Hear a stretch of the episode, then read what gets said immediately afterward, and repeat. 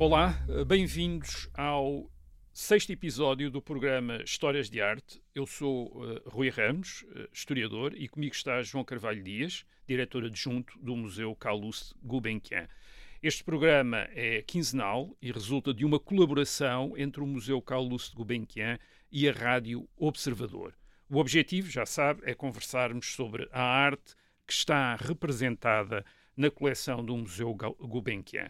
Neste episódio vamos falar da China e do Japão. E vamos falar da China e do Japão porque a arte dessas culturas do Extremo Oriente interessou muito Carlos Gulbenkian no princípio do século XX. Se pensarmos em Marco Polo, na Idade Média, percebemos que o fascínio ocidental pelo Extremo Oriente é muito antigo, desde os séculos XVI e XVII, que os comerciantes europeus traziam para a Europa porcelanas da China, lacas do Japão, mas no fim do século XIX e princípios do século XX, que é quando Gulbenkian começa a fazer a sua coleção, eh, nesta época da navegação a vapor e do caminho de ferro, há uma verdadeira mania da arte e dos costumes do extremo Oriente, que, por exemplo, em Portugal é temos o caso do sucesso do escritor Venceslau de Moraes, que vivia no Japão e que escreve sobre o Japão e publica uhum. livros em Portugal sobre o Japão.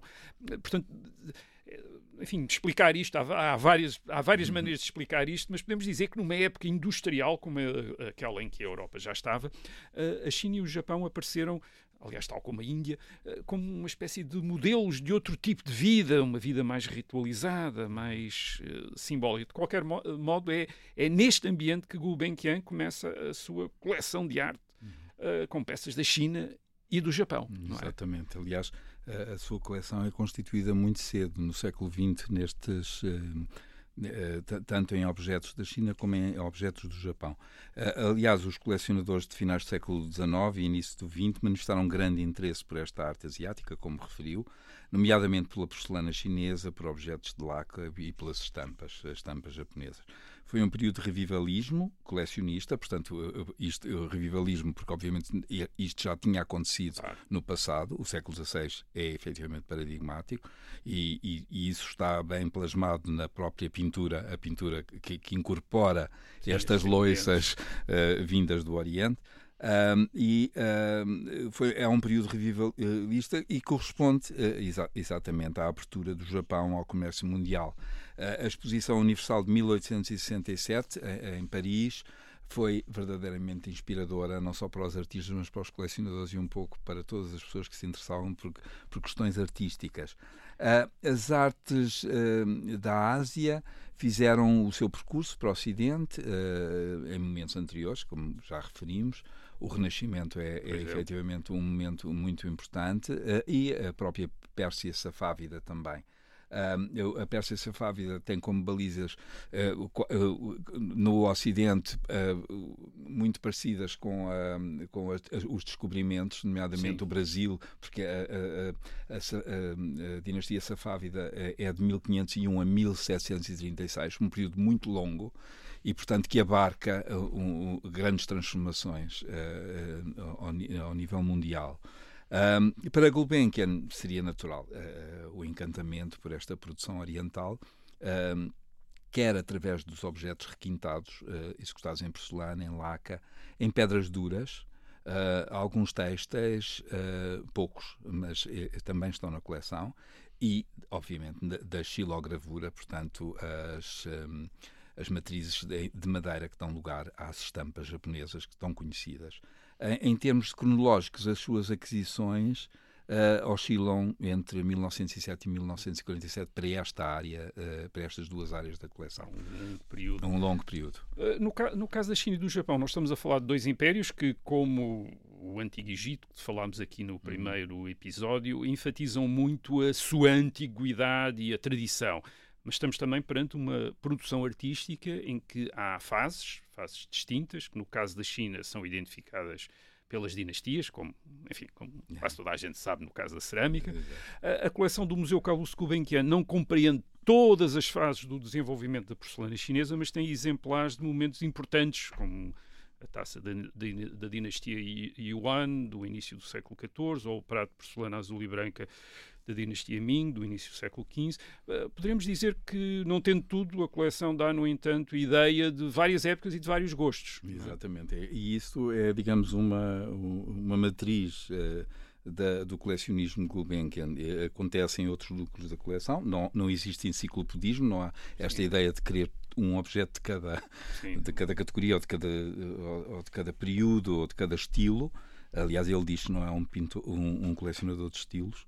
Uh, e muitas vezes uh, as oportunidades proporcionam as aquisições, não é? Noutros casos há longas esperas e algumas frustrações, como já como temos vindo a falar. Uh, a coleção de arte da China é relativamente pequena, mas se considerarmos que se destinava a um, a um privado, Sim. não é? Portanto, não, não tem esse lado enciclopedista do museu. Para ter em casa, não para é? Ter, e para em, ter casa, em casa. E estava toda em casa. Estava toda em casa as fotografias comprovam disso, nas, nas nas vitrinas no, do Grand Salon e um pouco espalhadas por, por cima do, do mobiliário. Uh, uh, portanto, isso é preciso nós termos esse sentido de proporção quando falamos neste, nesta, neste género de coleção. Uh, se por um lado Gulbenkian colecionou objetos que faziam parte do, do, do método habitual do, dos colecionadores do seu tempo, que reuniam muitas peças consideradas de exportação, ou seja, ao gosto europeu, fabricadas na China. Ela também tem o tal núcleo de pequenos, eh, de, um núcleo pequeno de objetos de exceção, como a, taça, a taça da dinastia Yuan eh, do século XIV que referiu. Ela é revestida num vidrado translúcido azul água uhum. uh, que se designa por Qinbai. Uh, é uma peça muito rara, tem apenas 10 centímetros de altura uh, com a representação de figuras budistas em painéis vazados. Portanto, ainda é, é, é efetivamente quase como um rendilhado uh, em porcelana. Uh, e, e, ao mesmo tempo, é, tem uma tipologia que se inspira uh, nos tais objetos em metal.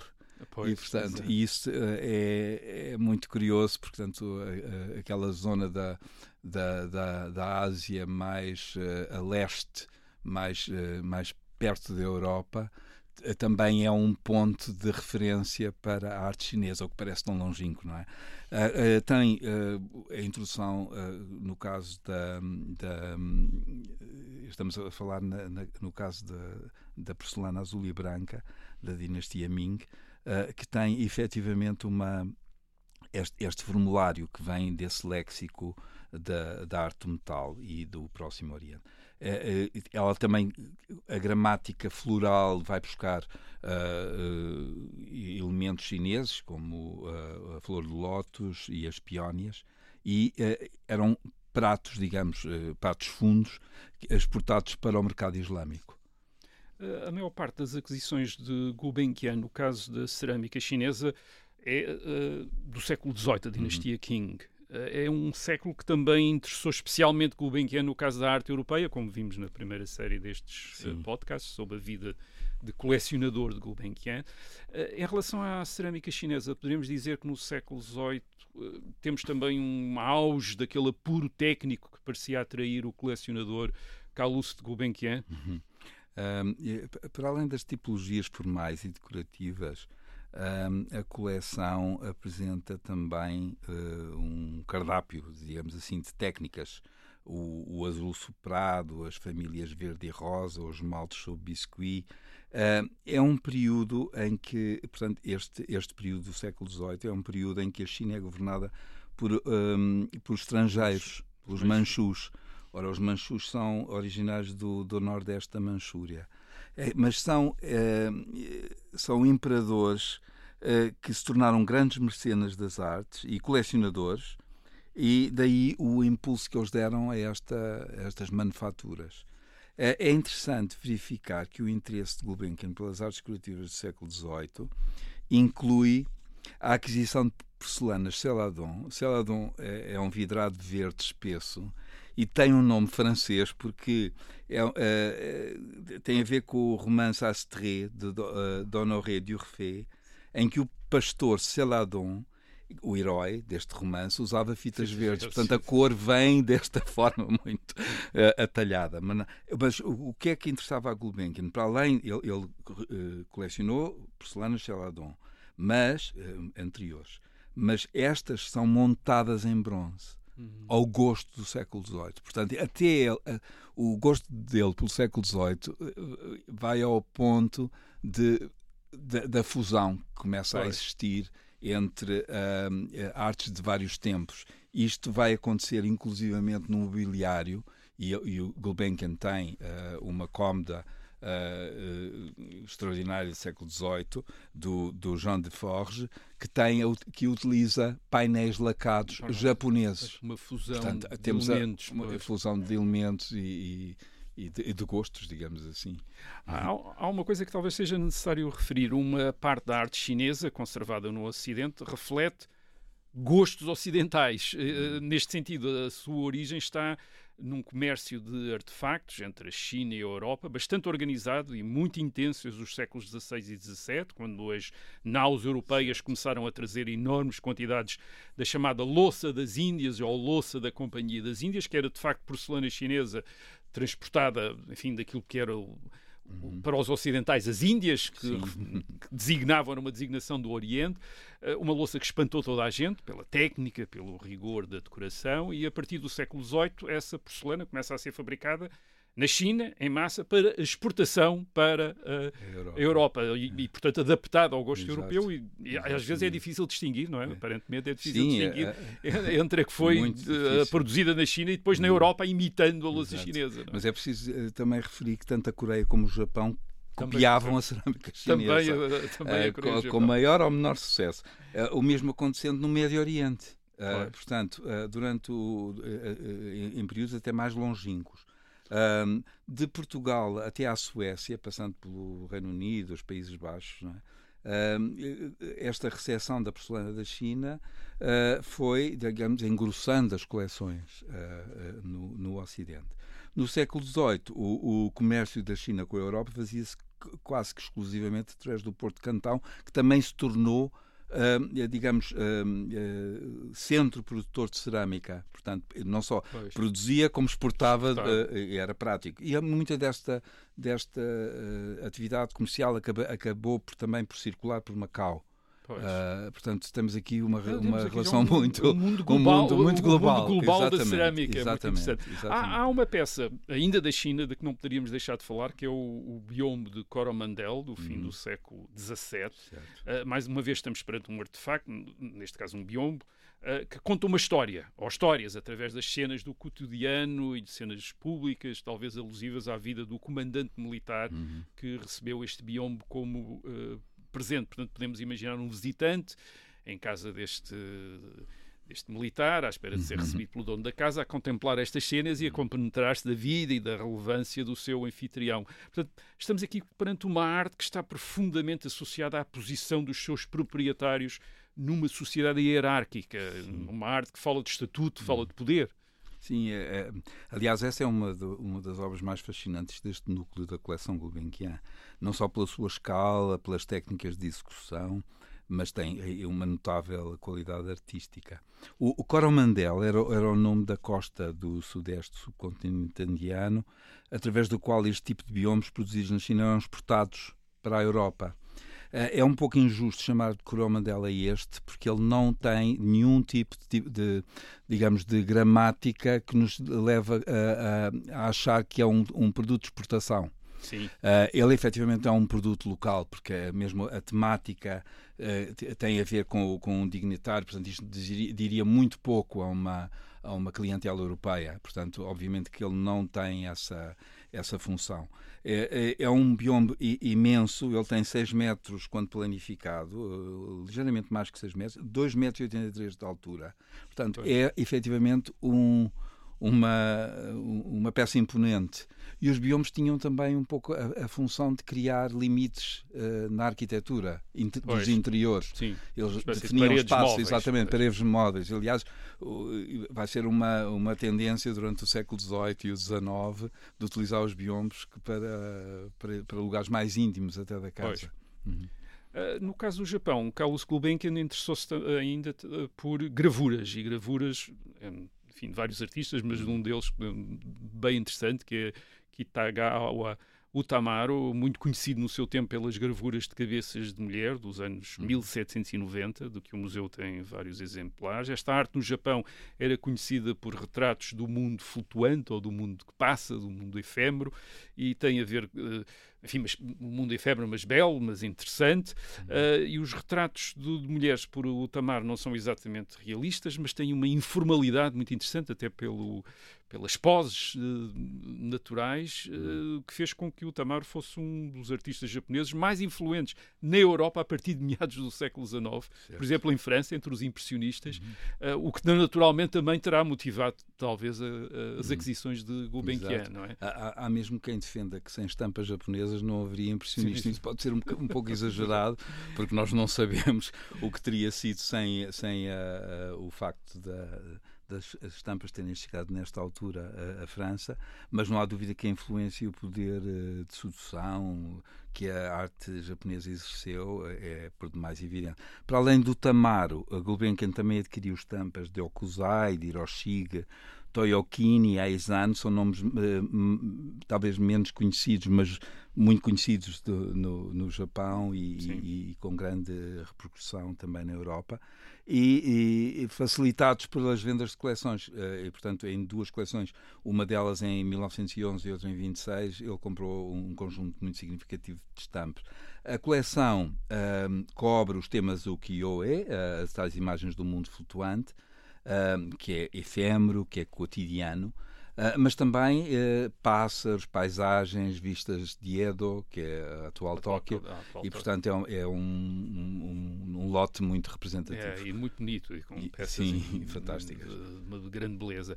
Finalmente, no Japão temos as caixas aos estojos de laca, uh, que são um caso significativo porque são artefactos que depois de terem deixado de ser usados no Japão passaram hum. a, ser, a ser sobretudo do interesse dos colecionadores do é. Ocidente. É? é? engraçado isso porque eh, no caso dos enros, uh, o enro é um, um objeto extremamente uh, utilitário do, do, ponto de vista do traje masculino.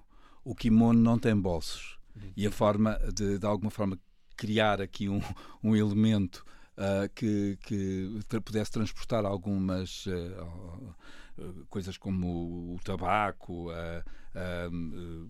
doces, etc., no, no no cinto uh, que, que, fechava o, o, kimono, levou a que este, este objeto fosse, de alguma forma, considerado um, um acessório de moda. Sim, é uma espécie de ca... é uma, caixa, uma caixa com várias. Se pode uh, fixar no cinto. No é? cinto.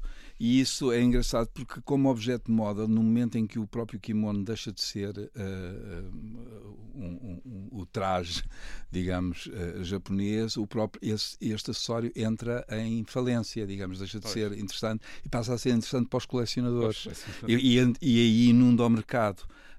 mas para além de, dos, dos enros, há, há, também as caixas de escrita, que são os uh, Suzuribako, uh, que eram verdadeiros uh, escritórios portáteis, porque têm um tabuleiro amovido, uh, uma pedra de escrita, um recipiente para água, por vezes com goteira, e, portanto, são objetos muito sofisticados, com desenhos polvilhados, com pós-metálicos, lá estão outra vez os pós-metálicos, neste caso os maquier, uh, que, uh, que, são colocados uh, sobre a, a, superfície da laca ainda fresca e que têm efetivamente um, um efeito extraordinário. Não, não é estranho que, que Gulbenkian tenha, tenha colecionado estes objetos tão requintados. Aliás, algumas destas caixas do fim do século XVIII e princípios do século XIX da coleção lembram muito pela sua decoração peças como as joias do francês René Lalique do fim do século XIX e princípio do século XX que Gulbenkian também colecionou, uh, também colecionou com um especial apreço. Ah, exatamente, aliás, há uma influência uh, notória da, da arte uh, japonesa na arte de Lalique, nomeadamente pelas gravuras da, da, flora e de pássaros. estão presentes nas próprias obras de, de Lalique.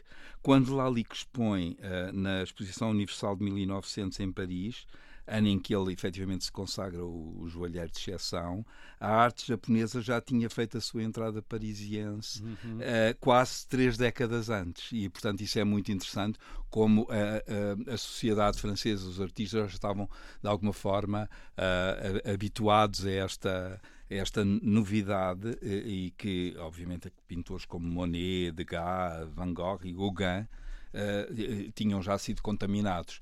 Aliás, nós vimos algumas dessas gravuras nas próprias pinturas, uh, tanto de, de Gauguin como de Van Gogh. Uhum. Portanto, o Japão tinha deixado de o ser deixado, remoto e estranho e já não, era parte. Ele é incorporado da, tinha incorporado, digamos, ao léxico decorativo europeu Europa, e não só decorativo, também dos costumes. E, e também dos costumes. E isso é muito importante, a questão do chá, a cerimónia do chá. A cerimónia do chá sobre a qual a influência, exato, e a influência na moda que é, que é fortíssima. Também. Se nós pensarmos nos, uh, mesmo depois, na, até durante os anos 20, o Japão vai ter novamente um revival uh, na Art Deco. É uhum. muito importante. Obrigado, obrigado ao João Carvalho Dias. Voltaremos daqui a 15 dias para falarmos da arte da Europa nos séculos XVII e XVIII, sempre a propósito da coleção do Museu Gulbenkian. Até lá e contamos consigo.